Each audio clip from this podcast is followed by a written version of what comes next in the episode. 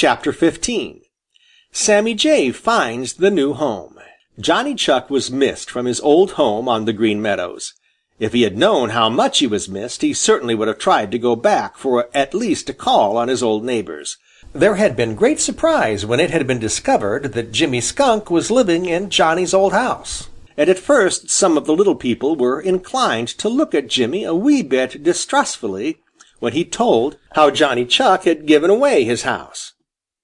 When Johnny sent back word by the Merry Little Breezes that it was true, they believed Jimmy Skunk and forgot the unpleasant things that they had begun to hint at about him. But they one and all thought that Johnny Chuck must be crazy. Yes, sir, they thought that Johnny Chuck must be crazy. They were sure of it when the Merry Little Breezes brought word of how Johnny had started out to see the world. But everybody was so busy about their own affairs in the beautiful bright springtime that they couldn't spend much time wondering about Johnny Chuck. They missed him every time they passed his old house and then forgot him. That is, most of the little people did. Peter Rabbit didn't. Peter used to stop every day to gossip with Johnny Chuck and tell him all the news, and now that Johnny Chuck was no longer there, Peter missed him greatly.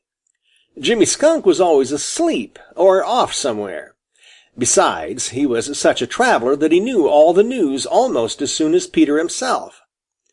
The Merry Little Breezes told Peter that Johnny Chuck was still on the Green Meadows, hunting for a new home, so Peter made up his mind that just as soon as Johnny got settled, Peter would hunt him up and call. You see, he never dreamed that Johnny would leave the Green Meadows, and he thought that of course the Merry Little Breezes would tell him just where Johnny Chuck's new house was, whenever it was built. But there is where Peter made a mistake.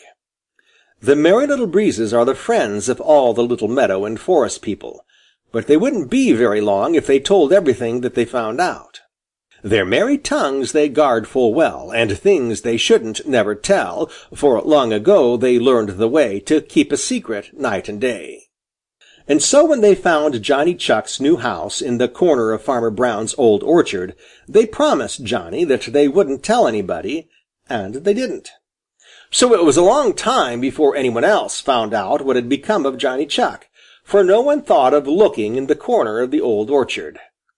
The Merry Little Breezes used to come every day and bring Johnny Chuck the news, and he and Polly Chuck would laugh and tickle as they thought of Peter Rabbit hunting and hunting and never finding them. Then one morning, as Johnny Chuck sat on his doorstep, half dozing in the sun with his heart filled with contentment, he had happened to look up straight into two sharp eyes peering down at him from among the leaves of the apple tree under which he had built his house. He knew those eyes. They were such sharp eyes that they were unpleasant. He didn't even have to look for the blue and white coat of the owner to know who had found his snug home.